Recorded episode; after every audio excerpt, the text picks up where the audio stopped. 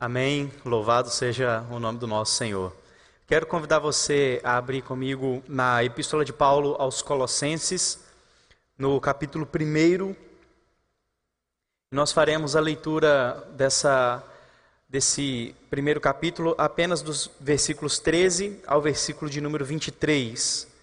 É aí a, o centro desse primeiro capítulo, dessa epístola que Paulo escreve aos Colossenses. Colossenses, capítulo de número 1, dos versos 13 até o verso de número 23. Você pode ler aí da sua casa ou acompanhar a leitura através das nossas projeções. Diz assim a palavra do nosso Deus, Colossenses, capítulo 1, verso 13. Ele nos libertou do império das trevas e nos transportou para o reino do Filho do seu amor, no qual temos a redenção, a remissão dos pecados. Ele é a imagem do Deus invisível o primogênito de toda a criação, pois nele foram criadas todas as coisas nos céus e sobre a terra, as visíveis e as invisíveis, sejam tronos, sejam soberanias, quer principados, quer potestades. Tudo foi criado por meio dele e para ele. Ele é antes de todas as coisas, nele tudo subsiste. Ele é a cabeça do corpo da igreja. Ele é o princípio, o primogênito de entre os mortos, para em todas as coisas ter a primazia, porque aprove a Deus que nele residisse toda a plenitude e que, havendo feito a paz pelo sangue da sua cruz, por meio dele, reconciliasse consigo mesmo todas as coisas, quer sobre a terra, quer nos céus e a vós outros também, que outrora ereis estranhos e inimigos no entendimento pelas vossas obras malignas, agora, porém, vos reconciliou no corpo da sua carne, mediante a sua morte, para apresentar-vos perante ele, santos, inculpáveis e irrepreensíveis, se é que permaneceis na fé, alicerçados e firmes, não vos deixando afastar da esperança do evangelho que ouvistes e que foi pregado a toda criatura debaixo do céu, e do qual eu, Paulo, me tornei ministro. Vamos orar mais uma vez? Pai Santo, nós estamos diante da palavra do Senhor, com temor e tremor. E nós imploramos ao Senhor que, pela Sua graça, nos ajude a compreender as maravilhas da Tua lei. Tem misericórdia de nós, meu Pai. Nós imploramos isso em nome de Jesus. Amém. Eu não sei quantos já ouviram o mito da caverna de Platão. Mas Platão, um filósofo é, bem anterior ao período de Jesus Cristo, tinha um dualismo que era muito comum na sua época. O dualismo de Platão ele tinha várias ramificações, é, mas entre elas uma das que talvez seja mais conhecida é a ideia de que tudo aquilo que é material, tudo aquilo que é físico, é apenas algo que aponta para aquilo que é perfeito, que reside no mundo das ideias. Então, para Platão, basicamente, esse púlpito de madeira, ele é apenas algo imperfeito, uma representação imperfeita de um púlpito verdadeiro e perfeito, mas que reside no mundo ideal, no mundo das ideias. E esse dualismo de Platão acabava levando ao fato de que para ele tudo aquilo que era físico é, naturalmente seria algo ruim e tudo aquilo que seria no campo das ideias, ou a gente pode até chamar aqui de espiritual, seria algo bom. Pois bem, e com base nesse dualismo, é, Platão escreve ou conta o seu mito da caverna, e para ele, basicamente, o mito é o seguinte: Existem alguns homens presos ao fundo de uma caverna. Esses homens nunca viram a, a, vida fora da caverna. Esses homens estão acorrentados de maneira tal que eles apenas podem olhar para o fundo da caverna e eles não conseguem sair. Atrás desses homens existe uma entrada onde entra a luz, é, onde há uma fogueira que faz com que uma luz seja projetada no fundo da caverna. E entre esses homens e essa fogueira há um caminho. E por esse caminho passam algumas pessoas carregando alguns objetos, e esses homens presos, eles podem ver ao fundo da caverna as sombras passando, e para eles, tudo aquilo que eles veem, toda aquela sombra é o que, na verdade, é tudo que existe. Então, para esses prisioneiros, as sombras eram a realidade máxima, porque eles pod podiam ouvir sons, eles podiam ver aquela sombra se movendo, e para eles aquilo então era tudo o que existia. Até que em um determinado momento, um desses prisioneiros consegue se libertar, ele sai da caverna, quando ele sai, ele imediatamente é ofuscado, porque os seus olhos eram acostumados às trevas, e agora ele encontra uma luz, e então ele começa a perceber as coisas aos poucos. Ele vai percebendo primeiro as sombras fora da caverna, depois ele consegue observar a água e o seu reflexo na água, até que ele pode ver tudo. Esse homem então volta para a caverna para contar para os seus amigos, para aqueles outros prisioneiros, tudo aquilo que ele havia conhecido, mas os homens que estavam presos ali queriam inclusive matá-lo, dizendo que ele estava louco, porque é, sair da caverna não era algo bom, porque ele foi e voltou falando coisas que não tinham nada a ver com a realidade de fato. Por que, que eu estou começando com isso? Por que, que eu trago de imediato essa ilustração para nossa mensagem dessa noite? Porque o dualismo platônico, essa filosofia platônica, se encontrava presente na igreja de Colossos. É, Epáfras, que era o pastor da igreja, e o plantador dessa igreja de Colossos é, avisa para Paulo a situação da igreja e fala que algumas doutrinas estranhas estavam começando a entrar dentro dessa igreja. Então, Paulo, que até esse momento estava preso em Roma, escreve essa carta, é, que é muito parecida, inclusive, com a carta aos Efésios, que são cartas é, é muito próximas à obra de Cristo, e ele vai mostrar que esse dualismo, que essa ideia de que o que é material é ruim e aquilo que não é, é aquilo que é espiritual é bom, não condiz com a Escritura.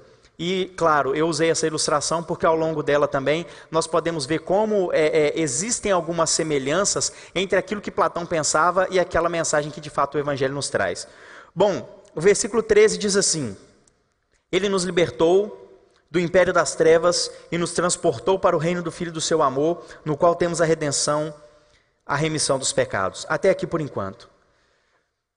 O que Paulo imediatamente vai dizer para esses homens é que Deus Pai, ele nos libertou de um império das trevas para nos levar para o reino do Filho do amor de Deus.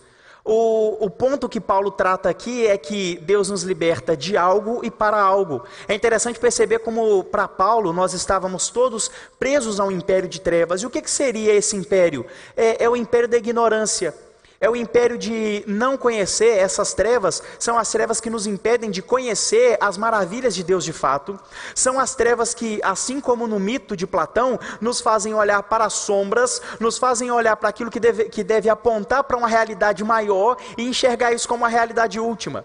As trevas nos fazem olhar para a vida aqui e agora, e essas trevas que Paulo fala são exatamente essas trevas da ignorância, e nos fazem acreditar que tudo isso que nós vivemos aqui, que tudo que está diante dos nossos olhos agora é a realidade última de todas as coisas, que não existe vida depois da morte, que não existe nada pelo qual nós devamos viver a não ser nós mesmos. Isso chama atenção, porque no nosso tempo, por mais que a gente defenda a ideia de que não, nós não somos desse mundo, nós somos crentes em Jesus Cristo, nós entendemos que em um determinado momento nós nos encontraremos com Ele, por mais que nós saibamos dessas coisas e até a professemos, muitas vezes nós vivemos como se tudo se resumisse aqui agora.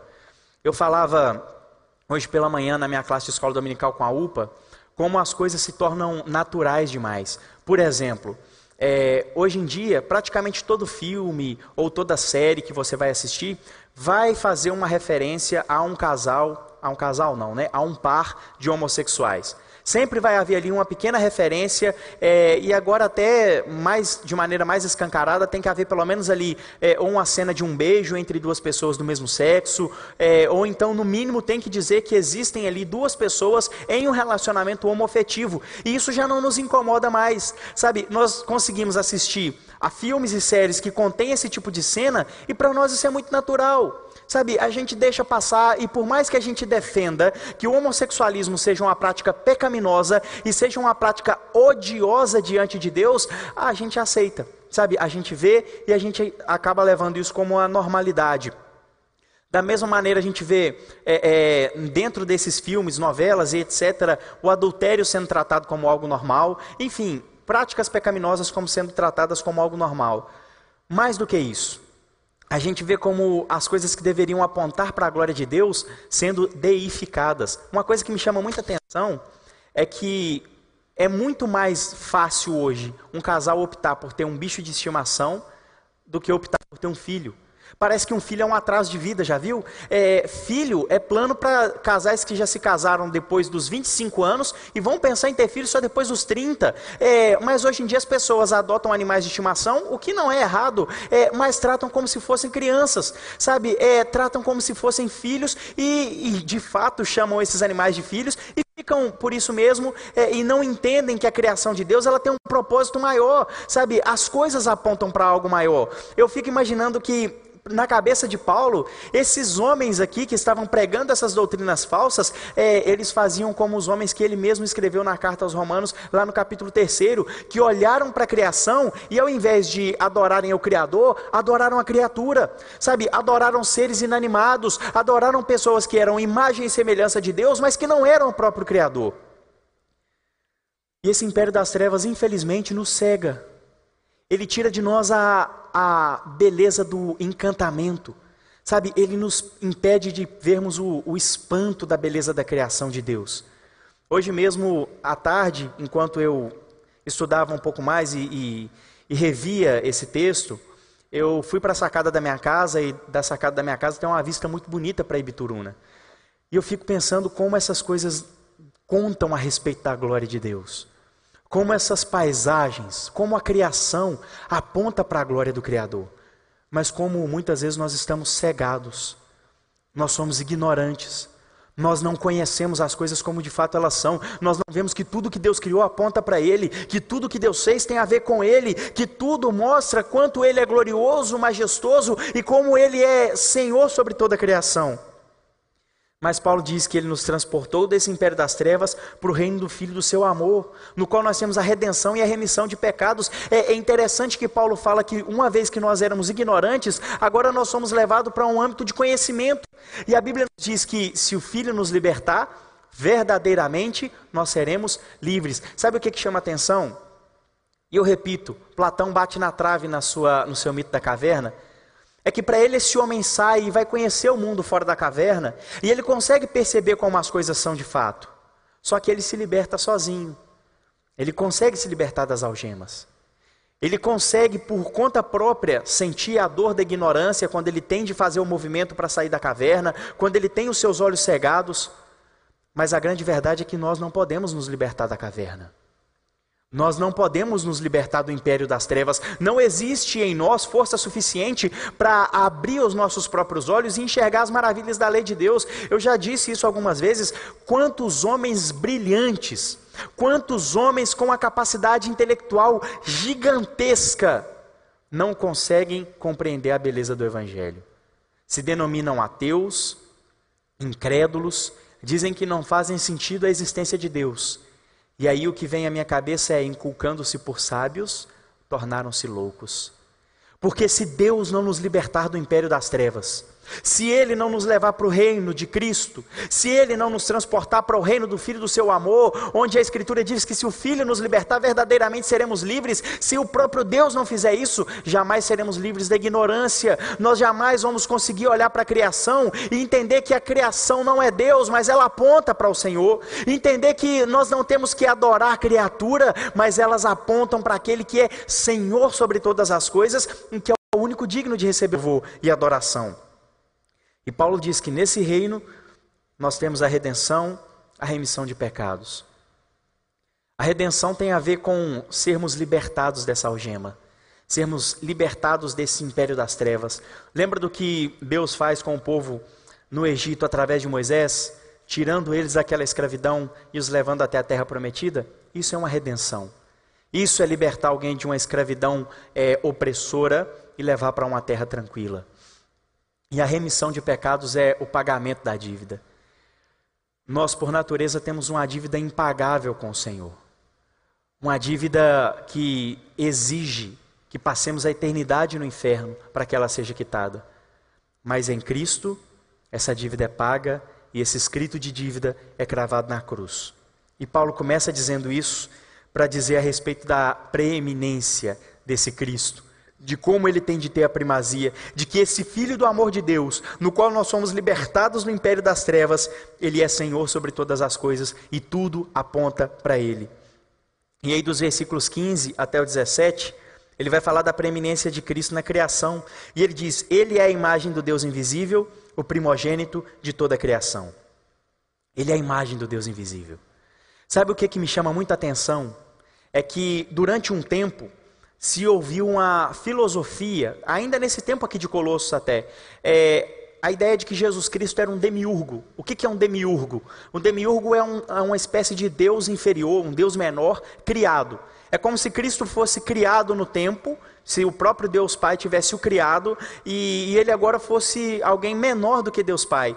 E eu não sei você, mas eu, quando criança, é, já tive esse pensamento de que Deus Pai era maior, Deus Filho era um Deus menor e Deus Espírito Santo era ainda menor. E nós sabemos que a grande verdade é que o ser de Deus ele é glorioso de maneira igual. É claro que existe uma diferença é, em relação às funções no pacto da. Na, na, no, no propósito de redenção de Deus, no seu plano de redenção.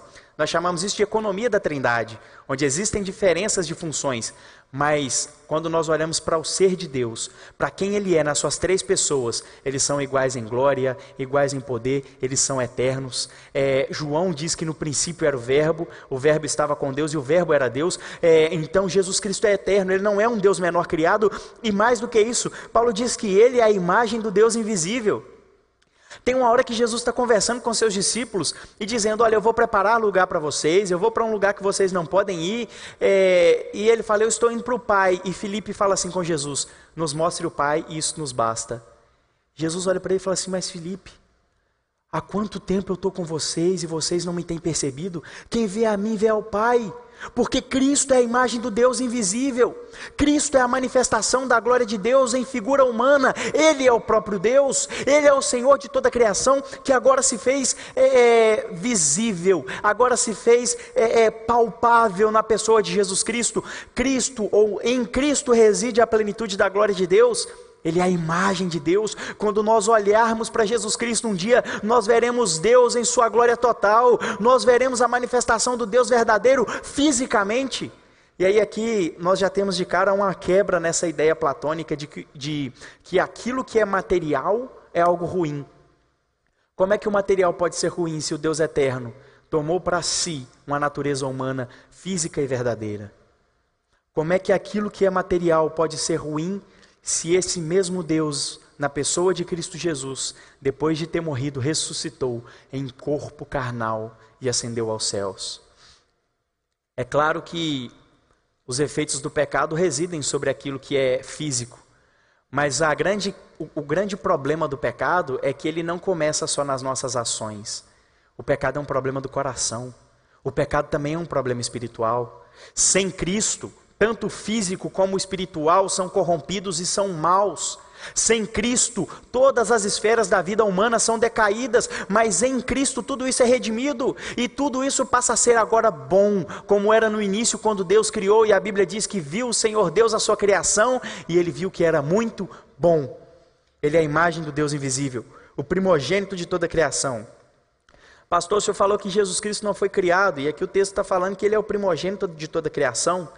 Isso quer dizer que ele foi criado primeiro, então? Não. Não quer dizer que ele foi criado primeiro. A ideia aqui é apontar mais para a primogenitura. Ele é o primogênito de tudo que foi criado, no sentido de que o primogênito recebia sempre o dobro da herança. O primogênito era alguém que tinha direito a tudo aquilo que o pai possuía. É nesse sentido que o texto diz. Cristo, ele tem direito por herança de tudo aquilo que existe. Eu sei que algumas pessoas aí é, é, que se dizem pregadores acabam dizendo que o centro do evangelho é você, que as coisas que Deus fez aponta para você, que a obra da redenção aponta para você, mas não. Tudo aponta para Cristo. Ele é o primogênito da criação. Tudo que foi criado, tudo que existe aponta para Jesus Cristo. Nele convergiram todas as coisas para que ele receba a glória sobre tudo. Cristo é o Criador de tudo e, inclusive, a história da redenção, o plano de redenção, não tem a ver primeiramente conosco, mas tem a ver primeiramente com Cristo.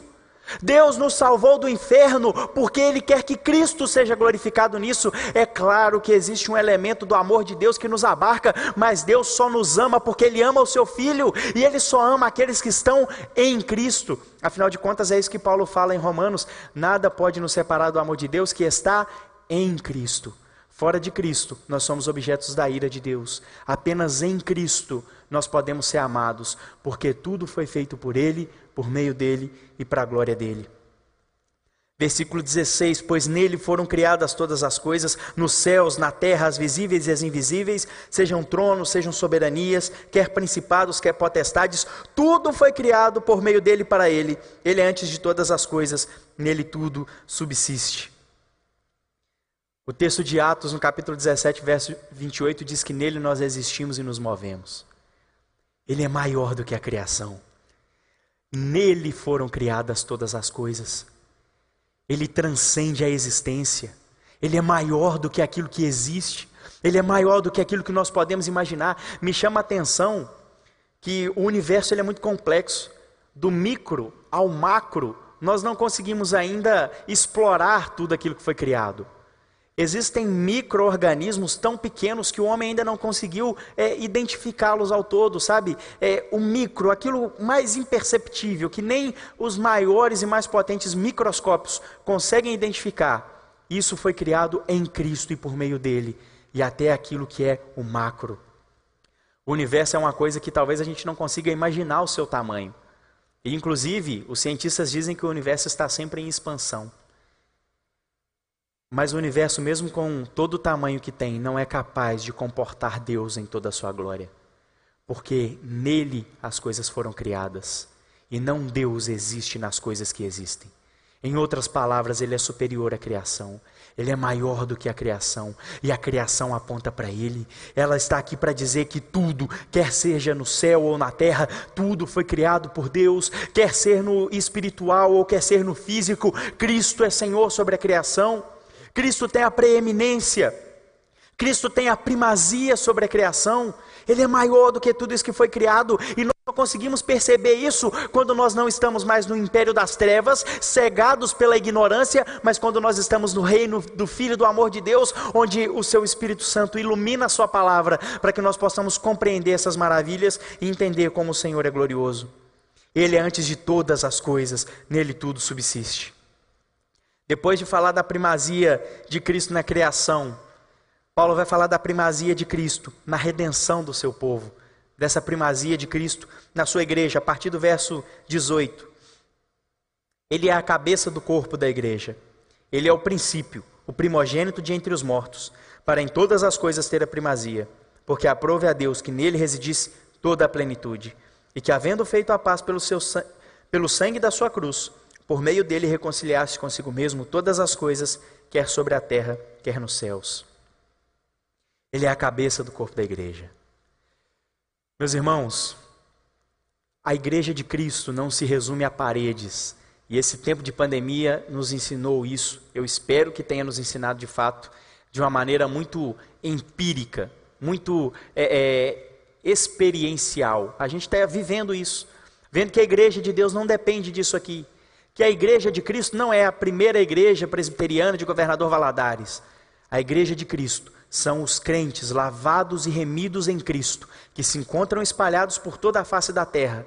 A igreja de Cristo é composta por todos aqueles que entregaram o seu coração e creem em Jesus de fato e que foram comprados por Ele na cruz. E a igreja de Cristo é aquela que está debaixo da autoridade do seu Senhor.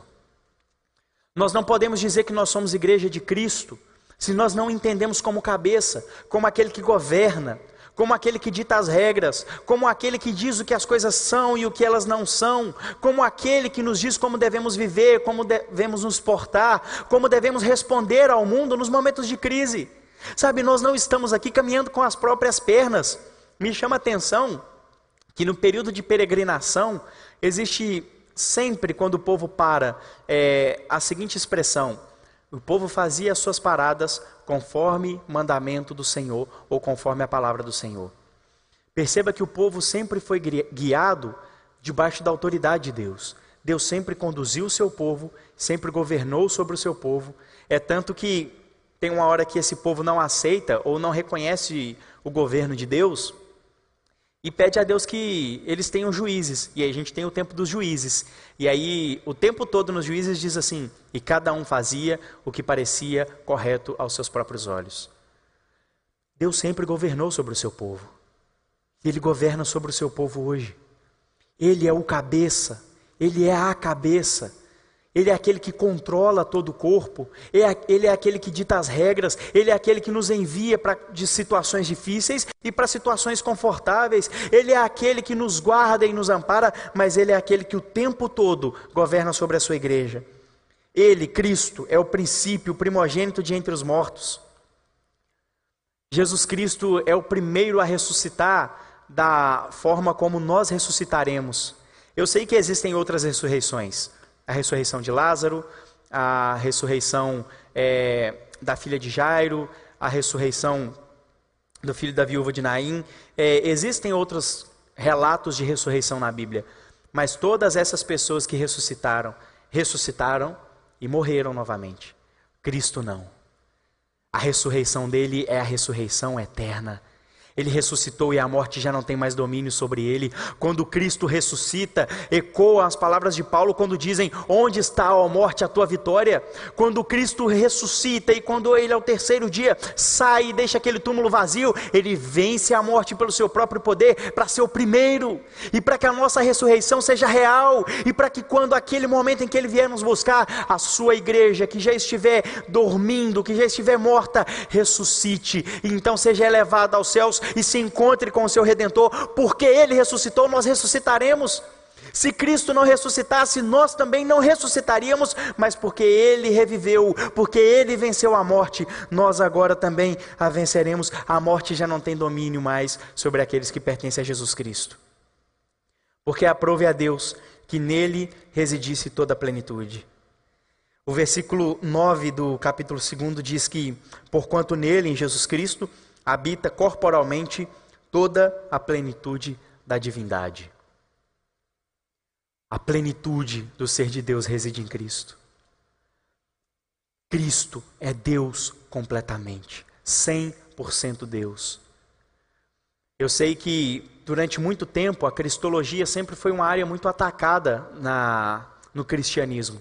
Alguns já defenderam que Cristo era só uma manifestação que Cristo não era 100% homem ou 100% Deus, que ele era ali talvez 50% homem, 50% Deus ou algo do tipo, mas não. Ele era humano perfeito, teve de nascer de mulher, ele padeceu e ressuscitou, mas nele reside a plenitude da divindade. Por quê? Porque foi nele que Deus fez paz pelo seu sangue na cruz e reconciliou consigo mesmo todas as coisas, quer sobre a terra, quer sobre os céus. Meus irmãos, o nosso estado é, era de inimigos de Deus, de opositores, de pessoas que odiavam a Deus de fato. Mas quando Cristo morreu pelo seu povo, houve uma reconciliação. Nele, tudo aquilo que antes era uma seta contra o Criador, agora passa a apontar para o Criador. A nossa vida agora faz sentido em Cristo porque Ele nos reconciliou com Deus. Se a vida eterna é uma verdade, se a ressurreição é uma verdade, se tudo aquilo que nós vivemos hoje é uma verdade, é porque Cristo nos reconciliou com o Pai. Entenda, meu querido irmão e minha irmã que nos ouve nessa noite. Não importa quem você é na sociedade. Não importa se você ocupa um cargo muito alto politicamente falando, não importa se você é um profissional reconhecido, não importa quanto dinheiro você tem, não importa quantos bens você tem, se Cristo não reconciliar a sua vida e a minha com Deus, nós não temos nada para oferecer a Ele. Cristo é tudo o que nós temos, porque só nele nós somos reconciliados com o Senhor. Porque só nele nós somos feitos amigos de Deus, só nele existe a propiciação onde Cristo nos faz propícios a Deus, ou melhor, faz Deus propício a nós e não mais um inimigo. Cristo tem a preeminência na redenção, porque é Ele que redime o seu povo. A redenção começa e termina em Jesus, para que Ele receba para si a glória sobre todas as coisas. E essa preeminência de Cristo na criação e na redenção tem um propósito, que vem do versículo 21 ao 23. E a vós outros, também que outrora eres estranhos e inimigos no entendimento pelas vossas obras malignas. Veja que eu falei que essa, esse império das trevas é da ignorância. Olha aqui o que Paulo diz: é, éramos inimigos no entendimento, na compreensão. Agora, porém, vos reconciliou no corpo da sua carne mediante a sua morte, para apresentar-vos perante ele santos, inculpáveis e irrepreensíveis. Eu quero que você guarde isso. Santos, inculpáveis e irrepreensíveis. Meus irmãos, Cristo não nos reconciliou com Deus para vivermos a nossa vida de qualquer maneira. Cristo não nos reconciliou com Deus para que nós pudéssemos hoje exigir as coisas de Deus, como infelizmente nós vemos algumas igrejas pentecostais pregando uma teologia falsa, pregando doutrinas do inferno que dizem que você pode exigir as coisas de Deus, homens que determinam e dizem: Eu determino que sobre a sua vida Deus derrame bênção sem medida. Quem foi que disse que nós temos alguma autoridade sobre Deus? Quem foi que disse que nós podemos olhar para Ele e exigir que Ele faça algo? Quem foi que disse que Deus é um Deus de barganhas? Quando nós dermos a Ele as coisas, então Ele vai nos dar isso em volta, ou de alguma maneira Ele vai é, fazer com que sejamos prósperos. Deus nos reconciliou em Cristo para a santidade, Deus nos salvou para a santidade, Ele não nos livrou do inferno para vivermos uma vida de qualquer maneira. E o apóstolo Paulo fala isso na carta aos Romanos, lá no capítulo 6. Ele vai dizer: O que diremos, pois? viveremos no pecado para que a graça seja mais abundante? De modo nenhum. Como viveremos no pecado, nós, os que para ele, para o pecado morremos? Jesus Cristo nos reconciliou no corpo da sua carne para sermos santos, inculpáveis. Não existe mais culpa. O diabo não pode mais nos acusar, porque existe um advogado junto ao Pai que é justo e é Ele mesmo a propiciação pelos nossos pecados, conforme o apóstolo João nos fala, na sua primeira carta. E irrepreensíveis. Não há de que nos repreender. Pastor, o senhor está pregando então perfeccionismo. O senhor está querendo dizer que a gente tem condições de ser perfeito aqui agora? Infelizmente, não. Infelizmente, nós não temos essa, essa condição. Vez ou outra nós pecaremos. Mas o pecado na vida do crente ele é um acidente. O pecado não nos domina. O pecado não é senhor sobre a nossa vida. O senhor sobre a nossa vida é aquele que tem a preeminência sobre a criação e sobre a redenção para nos apresentar santos diante de Deus. Nós podemos dizer não para o pecado. Ele não domina sobre nós. E todas as vezes que pecarmos, como o apóstolo João nos diz, nós temos um advogado junto ao Pai. Se pecarmos, existe um lugar onde podemos pedir perdão e termos a certeza que nós encontramos esse perdão. Ele encerra aqui no versículo 23: Se é que permaneceis na fé, alicerçados e firmes, não vos deixando afastar da esperança do evangelho que ouviste, que foi pregado a toda criatura debaixo do céu. Existe um caminho de perseverança.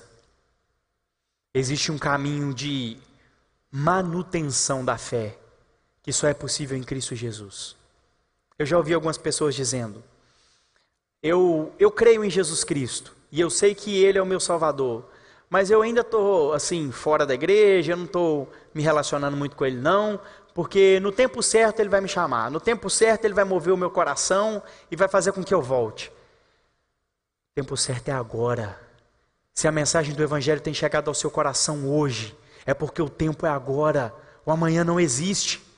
O amanhã pertence ao Senhor. Nós não sabemos se nós dormiremos hoje, se amanhã estaremos vivos. A mensagem do Evangelho é urgente, ela é para agora.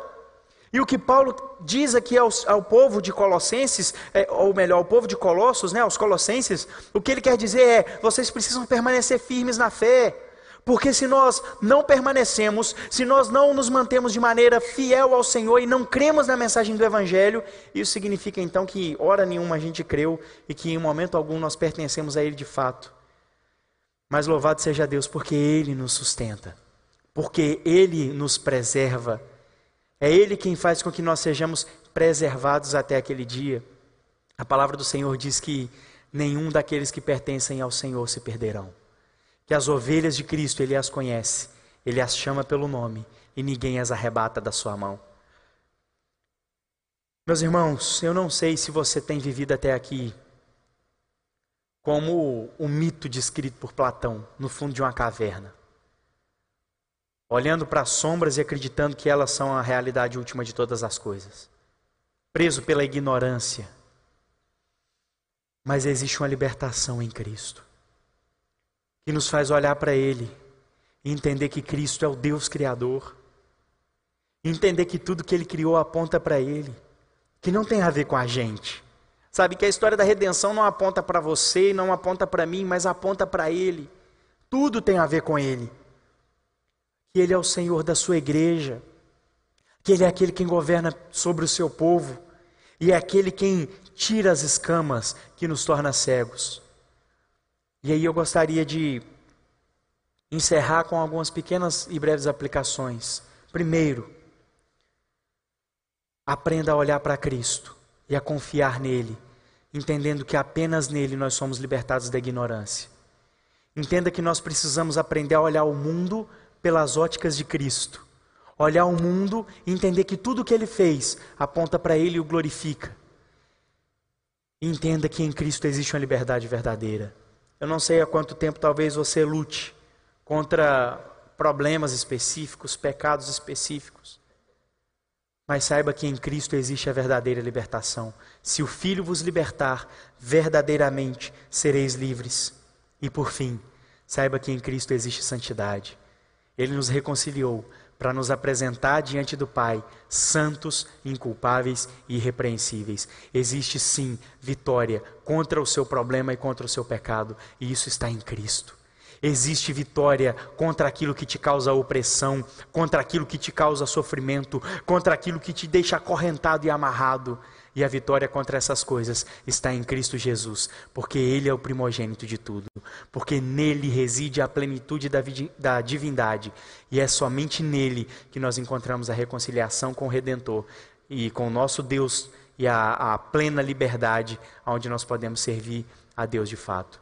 Eu espero que a mensagem de Deus encontre o seu coração nessa noite e que você entenda que Cristo, o nosso Senhor, é quem nos reconcilia com o Pai e é quem nos dá um coração novo.